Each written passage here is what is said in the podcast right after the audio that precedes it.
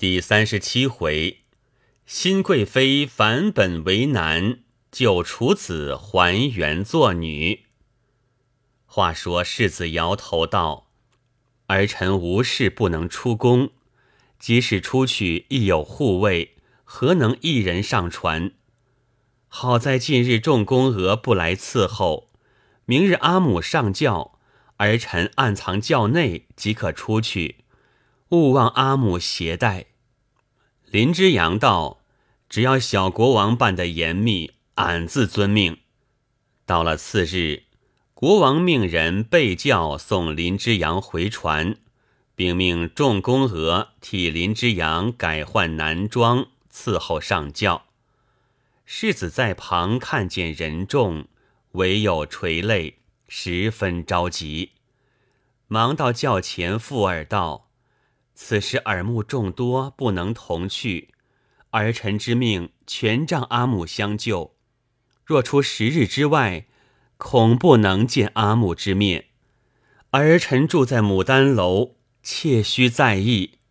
送了几步，哽咽而去。林之阳回到船上，原来国王昨日备了古乐，已将唐敖多九公护送回来。此时，林之阳见了唐都二人，唯有再三拜谢。吕氏、宛如、兰因也都相见，真是悲喜交集。林之阳道：“妹夫到海外原为游玩，哪知是俺救命恩人，俺在那里受罪，本要寻死，因得梦兆，必有仙人相救，俺才忍耐。”今仙人还不赏光，却亏妹夫救俺出来。多久公道：“这是林兄吉人天相，所以凑巧得堂兄同来。当日路过黑池，堂兄曾有以德报德之话，今日果然应了。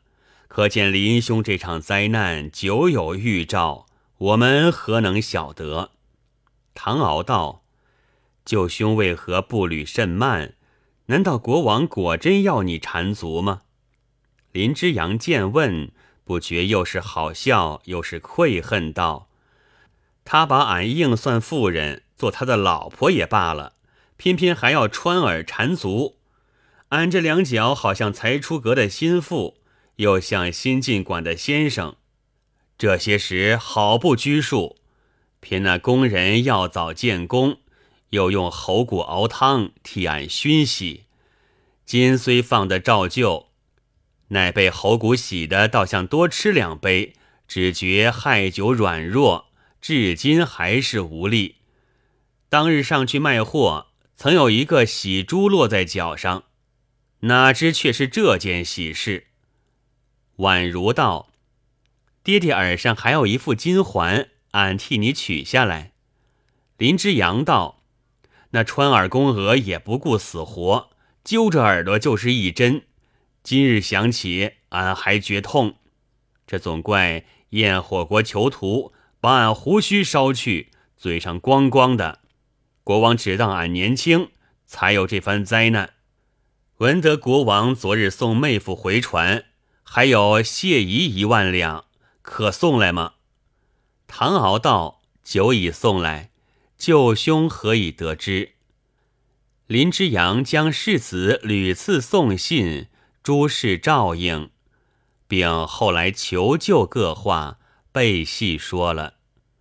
唐敖道：“世子既有患难，我们自应设法救他。况待舅兄如此多情，犹当以德报德。且世子若非情急。”岂肯把县城国王弃了，反去改换女装，投奔他邦之礼？我们必须把他救出，方可起身。九公以为如何？多九公道：以德报德，自应如此。但如何设法，必须商酌万全，才好举行。林兄在宫多日，西境最熟。可有妙计？唐敖道：“这位世子可像骑蛇世子，如会骑射，就易设法了。林之阳道：“世子虽是男装，她是女人，未必晓得骑射。妹夫如真心救她，俺倒有计。除了妹夫，别人都不能。”唐敖道：“此等仗义之事，用着小弟无不效劳，不知是何妙计。”林之阳道：“据俺主意，到了夜晚，妹夫将俺驮上，一同窜进王宫，将他救出，岂不是好？”唐敖道：“王宫甚大，世子住处，舅兄知道吗？”林之阳道：“世子送俺时，他说住在牡丹楼，他们那里牡丹甚高，到了开时。”都是登楼看牡丹，俺们到彼只见牡丹多处找他，自然见面了。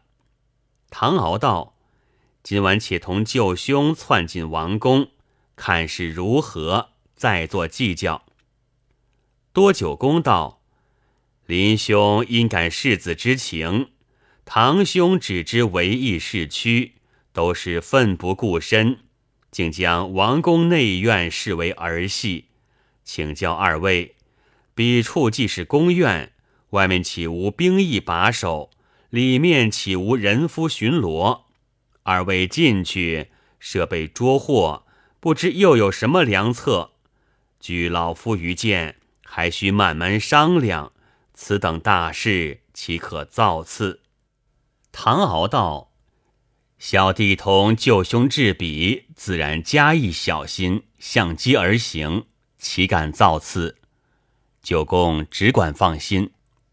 到了下午，用过晚饭，唐敖身上换了一件短衣，林之阳也把衣服换了。因向日所穿旧鞋甚觉宽大，即命水手上去另买一双合脚的。结束停当，天已昏黑。吕氏恐丈夫上去又惹是非。再三苦劝，林之阳哪里肯听？即同唐敖别了多九公，夺进城来。走了多时，到王宫墙下，四顾无人。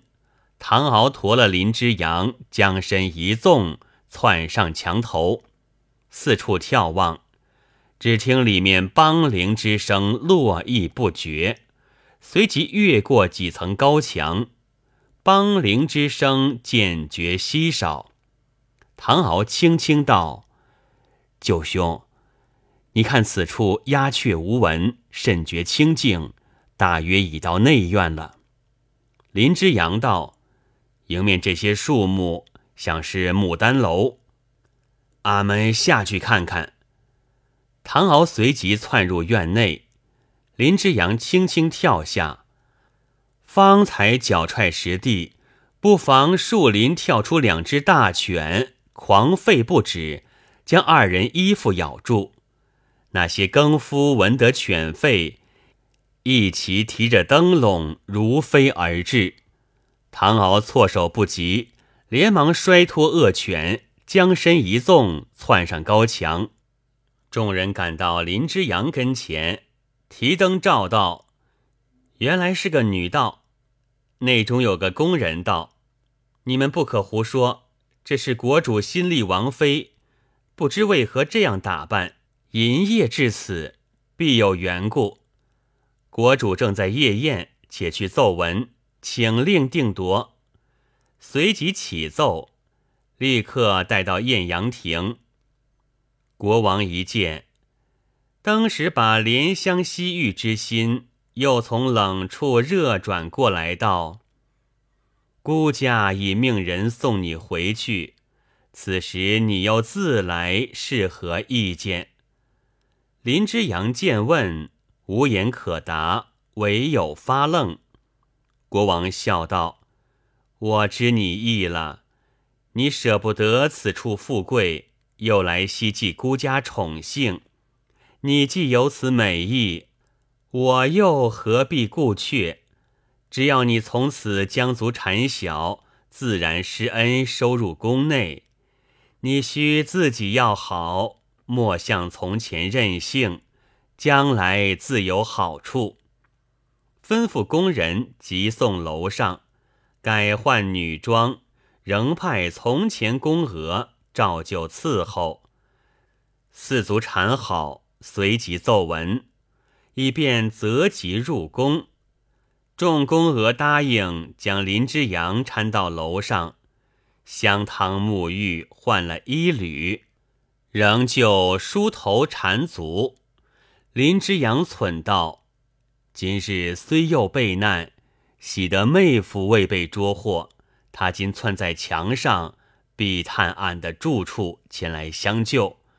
俺且用话把工人惊吓惊吓，省得两族又要吃苦。”因说道：“俺今日情愿进宫。”恨不能两族缠小，好同国王成亲。不劳诸位混来动手，你们待俺有情义，俺日后进宫也有情义。你们待俺厉害，少不得俺有报仇日子。俺要的起来时，莫讲你们几个臭宫娥，就是各宫王妃，俺要他命，他也拖不过的。众宫娥听了。因想起当日起奏打肉各事，唯恐记恨，一齐叩头，只求王妃高抬贵手，莫记前仇。林之阳道：“俺只论以后，不讲从前。你们莫怕，只管起来。你们叫俺莫记前仇，只要依俺三件事。”众宫娥立起道：“任凭多少。”奴婢无有不遵，不知哪三件，只管吩咐。林之阳道：“第一件，缠足茶粉各事，俺自动手，不准你们费心，可依的。”众人道：“依的。”林之阳道：“第二件，世子如来同俺说话，不劳你们立在跟前，可依的。”众人道：“依的。”请问第三件呢？林之阳道：“这里楼房许多，你们另住一间，不要同俺一房。这件可依的。”众人听了，都默默无言。林之阳道：“想是怕俺一人在内，夜间逃走。也罢，俺在里间居住，你们都在外间。里间楼窗，每到夜晚。”你们上锁，将钥匙领出，这样严谨，难道还不放心？俺要逃走，今日也不来了。众宫娥听了，都一齐应道：“这件也依的。”于是忙忙乱乱，各去张罗床帐。林之阳假意用力把脚裹了，众人这才放心。天有二更。众宫娥把楼窗锁好，领了钥匙，各去睡了。不多时，鼾声如雷。将及三鼓，林之阳睡在床上，忽听楼窗有人弹指声，忙到窗前，轻轻问道：“外面是妹夫吗？”唐敖道：“我自从摔脱恶犬，窜在高墙。”后来见众人把你送到楼上，我也就跟来。此时众人已睡，你作速开门，随我回去。林之阳道：“楼窗上锁，不能开放。若惊醒他们，加以防备，更难脱身。据俺主意，妹夫且去，明日俺同小国王商量计策。你只看楼上挂有红灯，即来相救。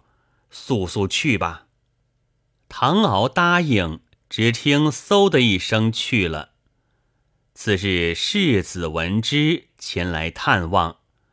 林之阳告知详细，世子不觉感激涕零，道：“恰好明日乃儿臣诞辰，阿母可吩咐宫娥备宴与儿臣庆寿，将宴送至儿臣那边，自有道理。”林之阳点头。即命工人预备送去。天将掌灯，世子命工人邀楼上众宫娥前去吃酒，众人闻世子赏宴，个个欢喜，都要争去。林之阳随命众人去了。世子见宫娥全到，忙到楼上开了楼窗，挂起红灯。忽从房上窜进一人，世子知是唐敖。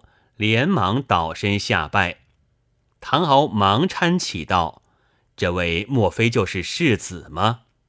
林之阳连连点头。唐敖道：“事不宜迟，我们走吧。”于是把林之阳驮在背上，怀中抱了世子，将身一纵，跳在墙上，一连越过几层高墙，才窜到宫外。放下世子，林之阳也从肩上跳下。幸有微月上升，尚不甚黑。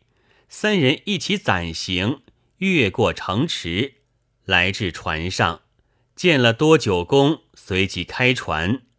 世子换了女装，拜林之阳为父，吕氏为母。见了宛如、兰因，十分相契。多九公问起名姓，才知世子姓殷，名若花。唐敖听见“花”字，猛然想起当日梦中之事，未知如何，下回分解。